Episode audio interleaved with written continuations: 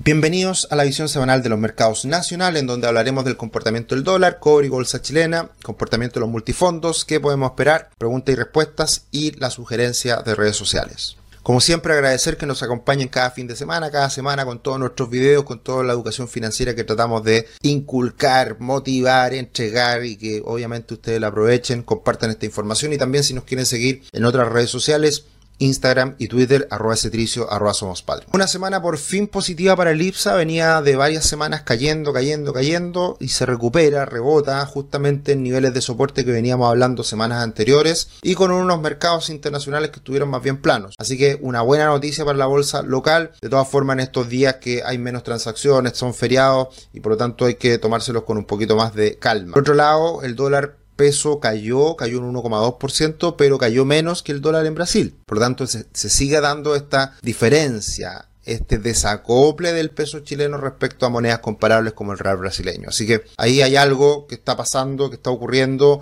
y que hay que tomarlo en consideración y por lo tanto sigue estando ahí presente y hablaremos un poquito de eso más adelante. El dólar index sube levemente esta última semana y el cobre sube con fuerza un 2,2%. Acá vemos el comportamiento del dólar peso que sigue una tendencia alcista bastante clara, bastante bien definida. Hoy en día los niveles de 870 aproximadamente son un soporte que fueron en el techo anterior.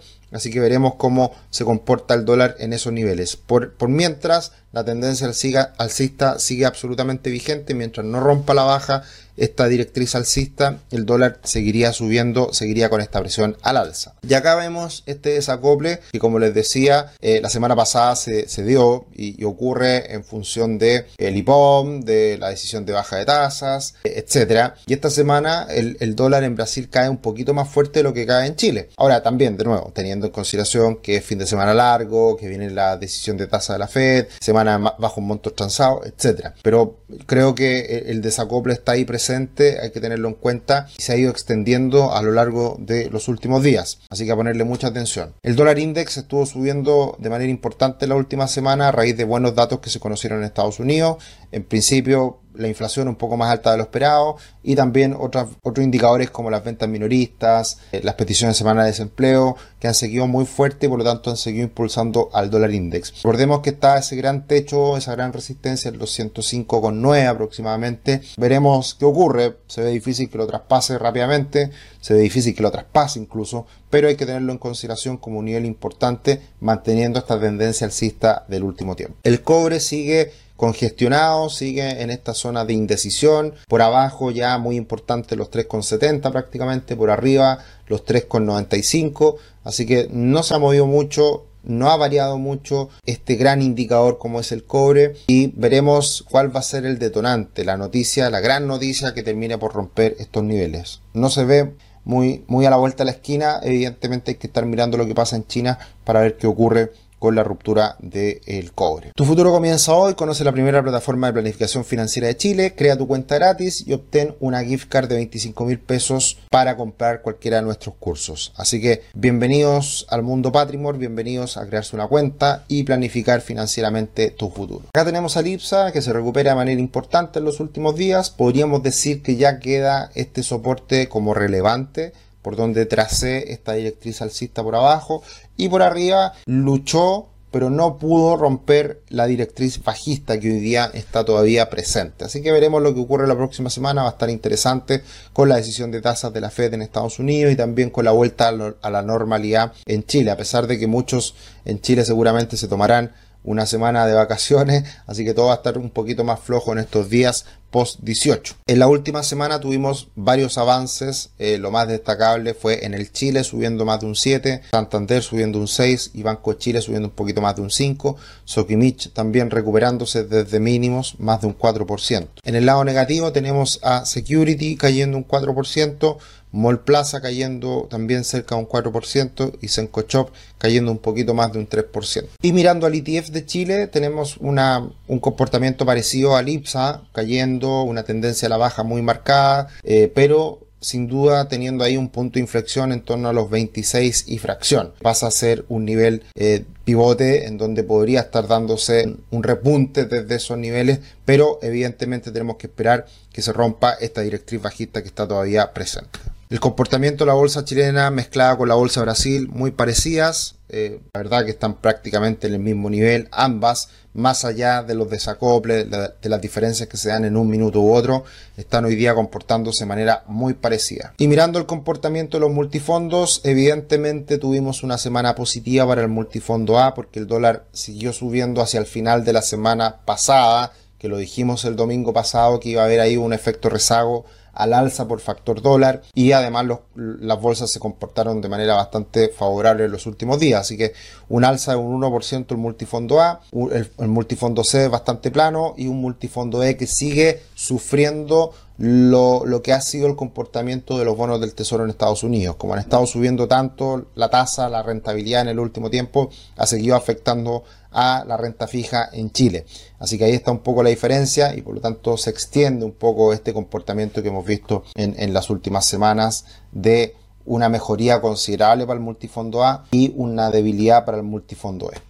¿Qué tenemos que tener en consideración de cara a los próximos días? La verdad que no tenemos noticias la próxima semana. Como les decía anteriormente, estamos en fiestas patrias, así que celebrando, pasándolo bien, varios días de, descanso y también un día miércoles, jueves, viernes que muchos se lo van a tomar como sándwich. Eh, por lo tanto, es muy probable que tengamos menores montos transados tanto en bolsa como dólar y ahí es súper importante mirar lo que va a hacer el Banco Central. Hay varios medios de comunicación que han estado muy pendientes de, cómo está reaccionando el dólar a todas las declaraciones del Banco Central y, que en definitiva eh, podría hacer el Banco Central para contener esta alza del dólar. Y lo único que creo yo que podría ocurrir es que el Banco Central modifique las compras que está haciendo de dólares hoy en día, que son aproximadamente 40 millones de dólares eh, diario y por lo tanto eso podría ser algo en donde eh, eche mano y pueda generar algún impacto en el mercado. Ha sido insistente el Banco Central en decir que todas las decisiones que ha tomado en el último tiempo eh, se mantienen, no van a cambiar, eh, son, digamos, hay referencias importantes a lo que ha sido la lectura de los IPOM, a la baja de la inflación, etcétera. Pero todo eso ha ido muy directo a generar un impacto en el, peso, en, el alza del tipo de cambio. Entonces, eso evidentemente no, no puede seguir de esa manera tan exagerada, en el sentido de que suba más de 900 pesos, y ese es el, gran, el gran factor a considerar y por lo tanto en ese sentido el Banco Central podría modificar estas compras de dólares que está anunciando cada viernes y que realiza diariamente por 40 millones de dólares. Para responder a algunas consultas, finalizando, eh, Sergio, aparte de analizar el triángulo del cobre, podría añadir el litio y si no mucho pedir el hidrógeno. Bueno, la verdad que esta es una visión semanal de 10 minutos, 12 minutos, y por lo tanto miramos las cosas que son realmente más importantes para, eh, en el caso de, la visión internacional, tasas de interés en Estados Unidos, todo lo que pasa con Estados Unidos y en Chile el cobre es importante para el peso chileno, para la bolsa, no así otro tipo de commodities. Y si bien el litio ha cobrado relevancia en el último tiempo, todavía sigue siendo bastante menor su impacto para la economía chilena. Por eso es que no colocamos más cosas. Así que, o sea, explicar en realidad por qué no lo colocamos, ¿ya? Y por qué nos parece poco relevante hacerlo en, en una revisión semanal reducida como lo hacemos toda la semana. Eh, hola Sergio, muchas gracias. ¿Qué opinión tienen de CMF Divo, de acciones chilenas dividenderas, pensando en invertir periódicamente un monto a largo plazo, 20 años, para tener un complemento a la jubilación pagando, pagado en dividendos? Es una buena opción. La verdad que eh, hicimos un video, va a salir en los próximos días respecto a esto, pero para resumir, en Estados Unidos los dividendos que pagan las empresas norteamericanas son 2%. En Chile eso anda en torno al 6%. Y en el último tiempo ha sido una locura. Entonces, sin duda, eh, han llegado mucho más. Entonces, sin duda que es una buena alternativa, eh, es una acción completa, conjunta, que entrega buenos dividendos y por lo tanto también de manera diversificada. Así que es una buena opción. Hay muchas otras opciones, pero esta creo que es una opción favorable, entendiendo la dinámica del mercado chileno. Así que me parece interesante. Javier, hola Sergio, gran video como habitual. Muchas gracias. Tengo un par de consultas. La primera, ¿por qué si la inflación en Chile baja más de lo previsto, esto influye a un dólar más alto? No debería ser al revés. Ya lo explico. Lo segundo es que mencionaste lo de la baja de tasa del Banco Central que para el primer trimestre del 2024 podríamos estar viendo un nivel de 7. ¿Hay alguna posibilidad de que este ajuste sea la baja como país más rápido? Por ejemplo, del orden del 5 o incluso el 4. Vamos con lo primero. ¿Por qué la inflación afecta al peso chileno? Por lo siguiente. Porque la inflación impacta las tasas y las tasas impacta a la divisa. A mayor inflación, mayor tasas y a mayor tasa se fortalece la divisa. Eh, hay más atractivo por la divisa, porque al final las tasas atraen flujos en favor de la divisa. Entonces una alta inflación implica altas tasas y altas tasas implica una fortaleza de la divisa, dólar a la baja. Caso contrario, baja inflación, menores tasas, se deprecia nuestra moneda porque se hace menos atractiva. Todo esto considerando monedas estables, todo esto considerando un escenario de tranquilidad. Ya esto no pasa, por supuesto, en países que tienen un desorden económico como Argentina, que pasa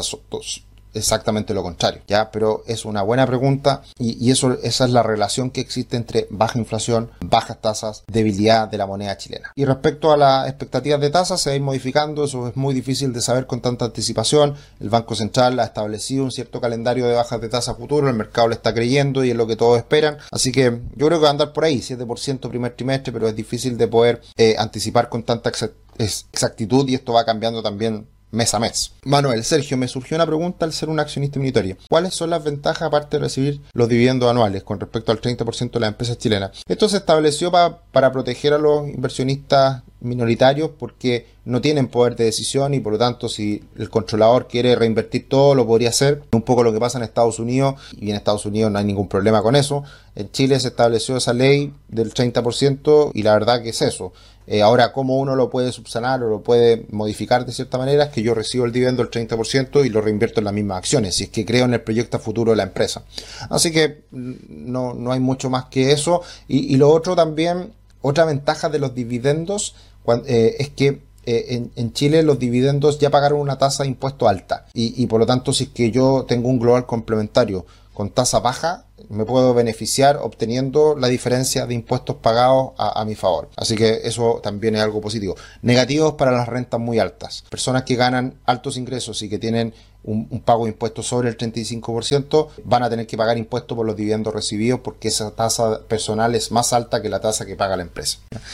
Gracias Sergio, nos dice Said, eh, jajaja, para mí que tú eres el economista flight, me gustaría, la verdad, me gustaría ser el economista flight, la verdad que lo encuentro extraordinario, lo sigo hace muchos años. Y, no, la verdad que no, no, no, me comparo con él. Y Rodney dice, comprar dólares a 900 porque va a subir a, a 1100 y ojalá que llegue, ojalá no llegue el síndrome de Argentina. Bueno, opiniones para todos, visiones para todos, esa es la idea que nos compartan sus comentarios, sus visiones. Y lo último, sugerencia de redes sociales, una buena cuenta que fue creada hace poquito, en mayo del 2023, que hace un resumen de los hechos esenciales. La verdad que acá, además de los hechos esenciales que entrega la CMF, eh, este es una cuenta bastante interesante porque también acá muestra las compras y ventas de ejecutivos clave, los stakeholders, como se dice. Y por lo tanto, entregarte información bien interesante esta cuenta en Twitter. Se la recomiendo, la sigo hace poquito tiempo, una cuenta nueva, pero va entregando hechos esenciales constantemente. Así que muy, muy, muy valorable esta información también. Eso sería por esta semana. Pásenlo muy bien en las fiestas patrias, disfruten, compartan con su familia,